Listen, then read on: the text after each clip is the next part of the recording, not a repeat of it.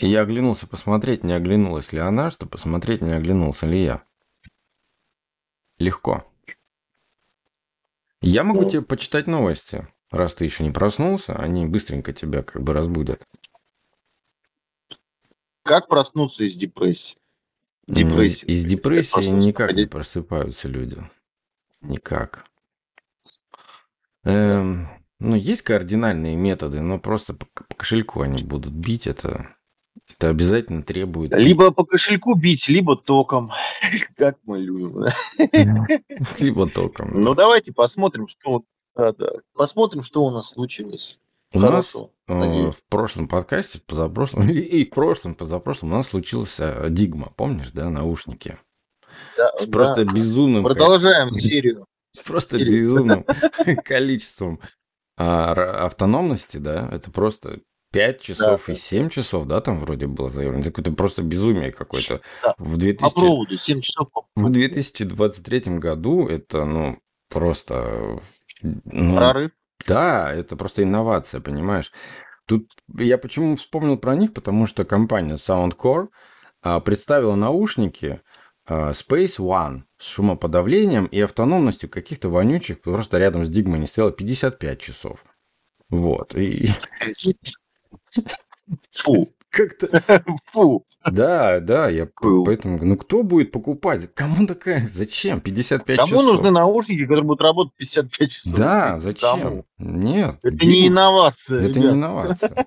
Не надо больше пяти часов. Просто Дигма заботится о вашем как бы здоровье, об Да, ушах. да. Это, это опасно для вашего здоровья, конечно. Долго слушать. Конечно, 55 часов. Можно послушать, Делайте перерыв на за 6 55... часов зарядки.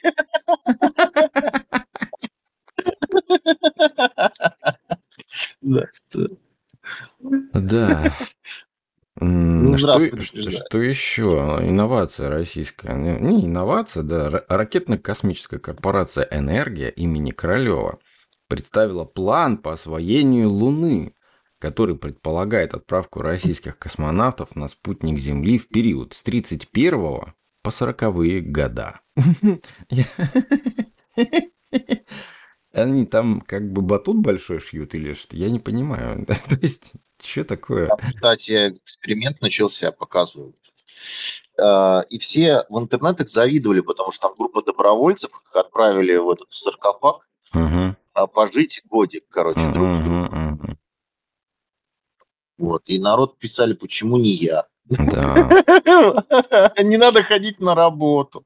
Тебе за это платят. Ты как бы там живешь тебе хорошо. Капсула. Год тебе ну, вообще просто. а, Никто нервы не трепет. А потом, представляешь, ты через год выходишь, ё-моё. Просто. Да, да. Хочу обратно, да. Да, пустите меня обратно, пожалуйста, в кокон. Да, удобненько. Чё? Классно, это как общага, знаешь. Даже что платить не надо, Кормят. все тебя кормят. Это хорошо. Да, да. Калибри. Короче, обзавидовали. Калибри. Новая статья. Оказывается, если калибри видят, что отверстие перед ними меньше, чем размах их крыльев, они пролетают сквозь него одним крылом вперед, а другим назад. Или же просто летят по инерции, как пуля. Нормально, да? Ну По-моему, да, неплохо. Просто потрясающие новости. Что еще? РЖД. РЖД инновации, да, кроме каких-то прототипов СВ-вагонов, там, знаешь, с массажерами и всякой дрянью, они тут решили сделать, а, заменить носильщиков на вокзалах роботами. Я так понимаю, в кооперации с Яндексом. Да, вот эта вот телега, которая катается, она, возможно, что будет кататься на- вот, для людей. Ее робота будут звать Алиса. Просто то, как бы, когда носильщик везет, ты как бы понимаешь, что человек смотрит на твои вещи и везет куда надо, да? А вот э, с роботом непонятно. А Он за- закрываться будет, он приедет туда, куда надо, или пока он едет, как бы все твои вещи просто потихонечку кто-то соберет. Не совсем понятно, но будем надеяться, что так и будет, в принципе. Даже была какая-то в Дубае или где выставка. Там, как говорят, даже какие-то настолько все инновационно, модно, современно было, что там все основано, во-первых, на искусственном интеллекте, везде все пропихивается, эта тематика, а во-вторых, там какие-то робо-собаки китайские бегали, буквально шныряли под ногами и всем мешали. То есть настолько их много было. То есть бу- будущее вот там, на этой выставке было. Что еще? Будущее в робособак. Да, группа исследователей из Кореи разработала новый способ производства дофамин содержащих тканевых клейких желатиновых гидрогелей. Пластыри на их основе могут доставлять лекарства непосредственно к ранам, ускоряя заживление и предотвращая распространение инфекции. Распространение. Распространение. Ну, ты не проснулся, а я уже хочу спать. Все нормально. А ты уже спишь, Все да? честно. Ну да. Все честно. Есть баланс. МТС. Ну, МТС. МТС рассказала о смартфонофобии россиян. А, та-та-та. В рамках исследования были опрошены 2145 человек. Ни больше, ни меньше. Вот точно такое количество. Владельцев смартфонов в возрасте 18-55 лет из Москвы, Санкт-Петербурга, Екатеринбурга, Новосибирска, Красноярска, Нижнего Новгорода, Казани, Ростова-на-Дону и Краснодара. Самым распространенным случаем смартфоноф- смартфонофобии стала боязнь прослушки. В ней признались 36%. Еще 32 опасались, что производитель может удаленно заблокировать их смартфон. На третьем месте 27% находится страх за свое здоровье из-за вредного излучения от мобильных устройств. Компания также узнала, какие методы борьбы со своими страхами используют владельцы гаджетов. Например, чтобы смартфон не мог э, подслушать разговоры, 17% респондентов стараются не разговаривать рядом с ним. А, ну, это забавно. Из-за опасений по поводу утечки личных данных э, геолокацию отключают почти 40% опрошенных. Вот как-то. Ах, Повод для волнения Да. находится даже при подключении беспроводных наушников в общественном месте к смартфону. Треть россиян переживает, что в таком случае звук пойдет через динамики, а не наушники. Более того, многим страшно случайно поделиться не только музыкальными предпочтениями. 29% э, тревожится, что история запросов в браузере с телефона синхронизируется с другими устройствами и кто-то ее увидит. Для защиты от компрометирующих фотографий 40% респондентов не хранят на смартфонах ничего. 11% пользователей делают такие снимки только при отключенном доступе в сеть. А 15% боятся утечки, но все равно хранят фото на телефоне. Опрос также показал, что подавляющее большинство, это 75%, используют пароль для разблокировки телефона. При этом у 34% пользователей один а, для всех гаджетов. При этом каждый второй никогда его не менял. Подход к созданию пароля оказался разным во всех возрастных группах. Люди, которым от 35 до 44 лет, как правило, указывают имена детей – 38%. А в категории от 26 до 34 а, чаще используют либо клички животных 40%, либо слова, связанные с популярными мемами 41%. Опрошенные... Мемами. Да, я... какой-то бред вообще. Опрошенный, у тебя, у тебя должен быть пароль сейчас, как бы имя твоего ребенка, ну, грубо говоря, да? В Ну, цифрах. да, да. Если твоего ребенка зовут 1, 2, 3, Почему-то 4, это не 5. так. 1, 2, 3, 4, 5. Вынеси мусор. Да, Я да, да. тоже очень удивился. Паспорт, где? Паспорт, иди сюда. Паспорт, Дорогая, чер- ты паспорт не видела? паспорт А, через, паспорт э, слушал. э, через доллар, да? Да, да, да, да. паспорт. И выбивается здесь опрошенные в возрасте от 18 до 25 лет в основном используют случайный набор цифр, а в возрасте 45-55 лет личные и семейные даты рождения. При этом 51% респондентов не боится использовать функции разблокировки экрана по лицу или отпечатку пальцев. Ну, слава богу. Вот на последнем пункте, слава богу, что не боятся, господи. Да. А вот видишь, да, то есть в дополнение к вчерашнему подкасту, как бы люди-то деградируют много кто, понимаешь? Очень много. Ну, собственно говоря, ну какого хрена? А, неужели тебе не запомнить там 4 цифры или 8 цифр, да, как у меня, например. Я помню вот почему-то. А, э, ну это же просто. Но я не буду вдаваться в детали. 8 цифр запомнить очень просто. И, ну, смотри, чем старше люди, тем хуже совсем все, да? Там даты рождения, ну, ну это же вообще пипец. Дата рождения твоя. Ну, любой может подойти и разблокировать просто твой телефон. Спросить, сколько тебе лет, и просто разблокировать твой телефон. Ну да. Тем это можно подслушать Да. легко. Вот ты там в банк пришел, да, там можно подслушать. Да это, эту инфу, Ну да. боже, да ничего подслушивать не надо. Вы все в соцсетях выкладываете про себя. Даже фотографию выложил с днюхи, да, ты посмотрел на дату, когда она сделана, и все. С фотографию с CVC. Ну, фотографии же с, э, с метаданными выкладывают. Просто копируешь фотографию и смотришь метаданные, по сути, и все.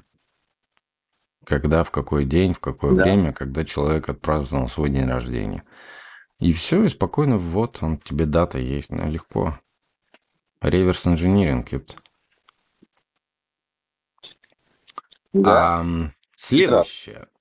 На Земле обнаружено первое и пока единственное многоклеточное бессмертное существо. Это я. Вообще, как бы, у меня есть предположение, что я, сука, бессмертное существо, но э, это время покажет. Но на самом деле это медуза. Тиратопсис э, до, дохрени. Дохрени, да, кстати, тира... А, нет. Охренеть. Ну, но почему там читаю, написано дохрени, а в, в транскрипции нутрикула. Да хрени нутрикула. Туритопсис Это нутрикула. похоже на какое-то, знаешь, это вот э, тарологи как будто. Опять тарологи. Она, она живет, пока ее кто-нибудь не съест или не разрушит.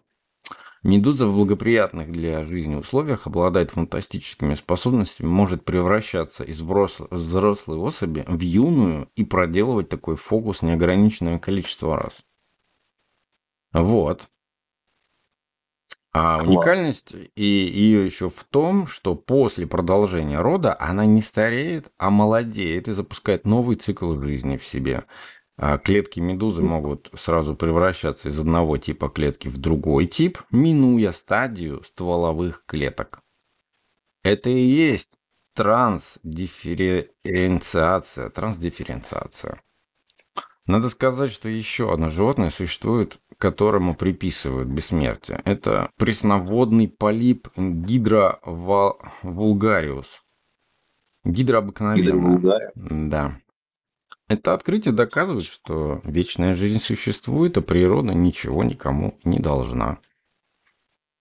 Осталось узнать, как они это делают. Да? Я думаю, Да, надо да. поработать над этим, и все. Да, за сто лет мы все друг друга съедим. Ну да, там же надо только убивать или съедать. Разрушать. Да. А, да. Да. Дестрой. Есть отмена, Есть да, строй, а человека, есть а есть В дестрой. государстве есть строй, а есть дестрой. Всё. Да, будет вахханалия Вот так. такая. Прикинь, узнать такую инфу. Сегодня мы съедим жителей Челябинска. Нет! Голосование.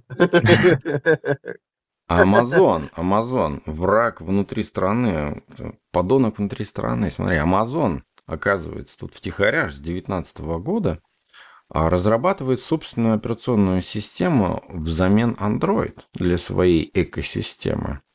Представляешь? Ты знал об этом? потихонечку начинают новые Не. гаджеты переводить на свою ось.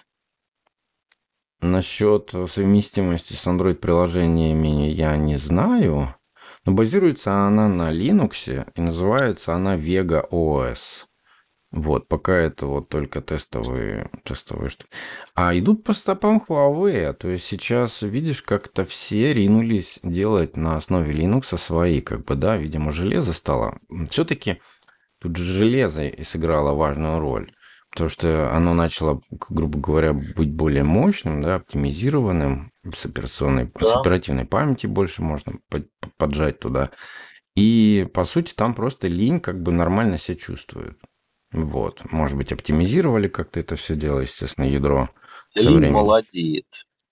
Да, и посмотри, все взялись опять делать проприетарные прошивки. Мы вернулись к тому, с чего начали, когда э, мобильные телефоны пошли в, в люди, да, в народ, массовое потребление стало. И все было на проприетарных прошивках. И мы опять к этому вернулись. Опять. Очень странно. То есть такая, да, цикл истории про- проходит. Ну, то есть от глобализации к частному. Ну да. То есть каждый хочет все равно а, свою экосистему сделать как бы неприступной, закрыть хочет. Ни о каком товариществе вообще речи нету. И просто я замечаю, что как многие производители, невзирая там санкции, не санкции, еще что-то, они почему-то Android прям и- и не хотят. Просто прям вот не хотят его, и все. А, Особенно вот, вот это производители, да, телефонов в первую очередь уже начали этим заниматься китайские. Да. И я не думал, что Amazon подхватит эту волну. И, и вообще идет как будто отмена Google, да, отмена андроида какая-то. Да. Постепенно, постепенно все почему-то от него как бы от- отбрекают, отбрекиваются, отбрехиваются. А, вот, по-моему, по-моему, там было заявлено, что Android-приложение не поддерживается, если я не путаю с, ки- с каким-то другом, с какой-то другой. Вот. Так, ну, по поводу того, что Telegram теперь можно почитать в Apple Vision, я уже говорил. Посмеялись мы на Да. эту тему достаточно много. А что еще интересного? Есть ам, 12 изобретений родом из Советского Союза, а которые, ока- оказывается, все-таки были оттуда, да? Первый у нас на почетном месте стоит Тетрис. Я думаю, ну, если не все, Ну да. то большинство знают, что Тетрис придумал наш программист Алексей Па- Пажитников. В 84 году, по-моему, да? Вот. И потом американцы у него просто купили это дело и пошел в расход. Ну, хорошо, что люди помнят, что Тетрис это наш отечественный, так сказать. Что еще? Беспилотный грузовой космический корабль. Первый подобный космический корабль понятно. «Робот» был запущен советскими разработчиками в 1951 году. Что еще? ГАЗ-16 «Чайка». Это экспериментальный автомобиль, который сочетал в себе лучшие качества наземного транспорта и судна на воздушной подушке. Тоже родом Советского Союза. Ну, естественно, не будем забывать, что луноход. Первый луноход был успешно доставлен на Луну в 70-м году. Устройство включало в себя э, две телекамеры, рентгеновский телескоп, рентгеновский спектрометр, детектор радиации и лазерный рефлектор. То есть, ну, просто суперсовременное по тем временам устройство. Что Где еще?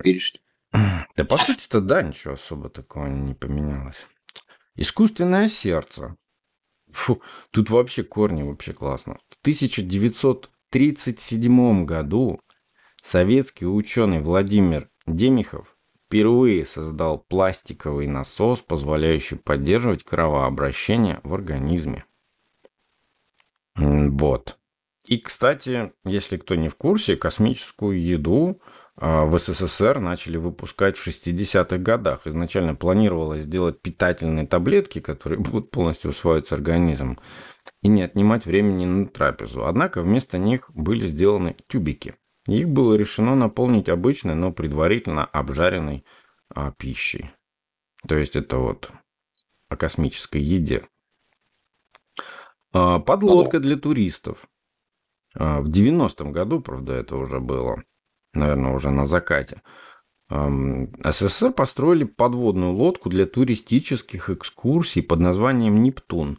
Рабочая глубина аппарата составляла 40 метров. Это такой, знаешь, гибрид. Как бы наземные лодки, а снизу как будто это подводная лодка. Вот как будто сшили вместе, знаешь. Но это часто в, то, в то времена, в 70-е, это часто такие явления гибридные были вообще, на самом деле, если пос- посмотреть. Еще одна удивительная тема. Летающая подводная лодка. Это вот просто я, блин, я насмотреться на это не могу. Это самолет, это как бы, ну, это подводная лодка с крыльями. Надстройка у нее вот эта башня есть, все как полагается, как бы. И, и это было в 34 году. Дима, 34 год. Понимаешь, это, блин, это давно. И почему это... Ну, мысль-то инженерная шла уже когда, да? Не, люди были не примитивные. Это 34 год. Мы на них смотрим, как будто они там, знаешь, в крови погрязли, в революциях там, еще что-то. А люди, посмотри, что создавали. Оно очень Да. даже прогрессивно, потому что, ну смотри, 34 год, Борис Ушаков создал проект самолета, в котором возможности гидросамолета были дополнены возможностями подводной лодки. Над устройством работали в течение длительного времени. Однако, к сожалению, проект закрыли, так как самолет не смог развить достаточно высокую скорость под водой. Ну, то есть просто технически не было возможности, да, это сделать. Ну, понятное дело, на то, на то время, конечно, это с нашими сейчас подводными лодками не сравнить. Ну, естественно, скафандр, да, если уже касаться этой темы, скафандр тоже придуман в России, в СССР. И он создан был в конце 50-х годов. И изначально скафандр-то делали для собак, ну, для зверушек, которые отправляли в космос. То есть так он и появился потом, собственно говоря, для людей. А, что еще? Почтовый индекс. Почтовый индекс был введен и опробован в 1925 году. Почта СССР. Вот. Ам, ну и все, пожалуй. Дальше там не очень интересно такие всякие самолеты какие-то, пропеллеры. Ну, вот, есть повод для гордости за своих предков, по сути. Да, Вот. согласен. Что еще? Ученые из Института общей неорганической химии Курнакова, РАН и Института металлоорганической химии а, Разуваева, РАН, разработали простой одностадийный способ получения соединения, обладающего свойством мономолекулярного магнита. Исследователи впервые установили возможность использования нового типа исходных веществ, одновременно содержащих атомы азота и кислорода для конструирования молекулярных магнитов. Разработка перспективна для создания новых устройств хранения информации, а также э, молекулярных сенсоров. Вот, такие дела. Интересно. Интересно, да. А, дополню просто. Синтез материалов, фи- э, физическими свойствами которых можно управлять с помощью внешних воздействий, например, магнитным полем, в настоящий момент является одним из ключевых направлений в неорганической химии, так как новые материалы, сделанные на основе таких материалов, ну, тавтология, конечно, могут быть использованы в принципиально новых устройствах молекулярной электроники. В связи с перспективой уменьшения размеров электроники за счет контроля свойств на молекулярном уровне. Молекулярная электроника вызывает большой интерес научного сообщества. Нет, ну это же это потрясающе на самом деле, да, без шуток. Ну это, да. это же здорово.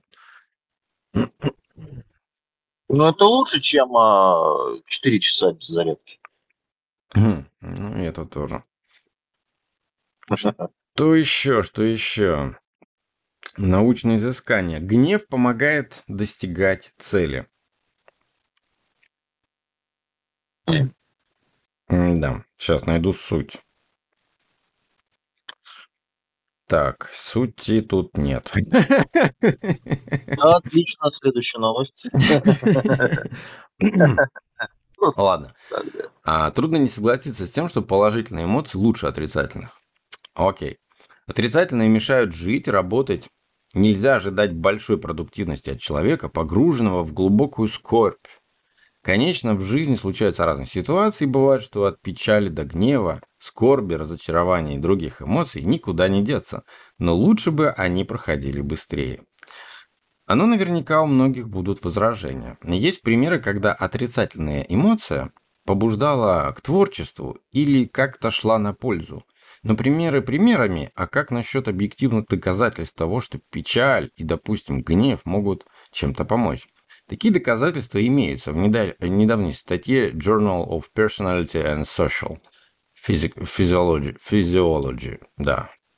Психологи из Техасского университета A&Me или A&M пишут о пользе гнева. Он, оказывается, в некоторых случаях помогает в достижении цели. В эксперименте участвовало более 10 тысяч человек, которым показывали разные картинки. Картинки должны были вызывать разные эмоции. Грусть, гнев, горячее желание заполучить что-нибудь и так далее. Среди изображений были и такие, которые не должны были бы вызывать никаких эмоций. Естественно, у участников эксперимента эм, оценивали эмоциональное состояние до картинки и после картинки. Кроме того, им говорили, что они проходят тест на память, чтобы на следующем этапе их сознательные представления об увиденном не повлияли на результат. Следующий же этап включал в себя словесные головоломки и пару компьютерных игр. А, так, так, так, так, так. А, выяснилось, гнев ощутимо помогал достичь цели там, где требовались усилия. То есть в головоломках и сложных компьютерных играх. Но что значит помогал? После гневной картинки, во-первых, было больше правильных ответов и был выше счет игрока в игре. Во-вторых, повышалась скорость реакции. В-третьих, человек активнее искал обманные маневры, которые помогали бы, бы, ему выиграть. Проще говоря, он читерил. А некоторые другие эмоции, вроде удивления, тоже как будто помогали в игре, но с гневом связь была более четкой.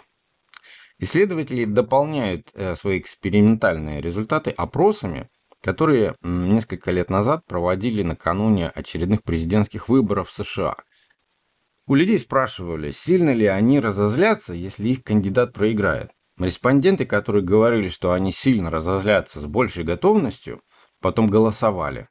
То есть, которые, а, к- то есть, э, которые к, по- которые к поражению своего э, тут, короче, опечатка, которые изначально, я сейчас просто перефразирую как-то, а, те люди, которые относились а, к поражению своего кандидата спокойнее, да, эти люди с меньшей вероятностью шли на выборы. Причем от личности кандидата тут ничего не зависело. Вот такая вот тоже хорошая вещь. Надо злиться почаще. Злишься, концентрируешь энергию, концентрируешь в себе, как бы, знаешь, акцентируешься на цели и вперед. То есть надо быть просто злым и все, как я. Ну что ж, давайте, наверное, на сегодня мы закруглимся. А, да, да. А, Как говорится, небольшая порция новостей, и скоро мы продолжим. ну, буду вас ждать. Всего доброго. Да. А, намасте, Здорово. спасибо и удачи. Мгм.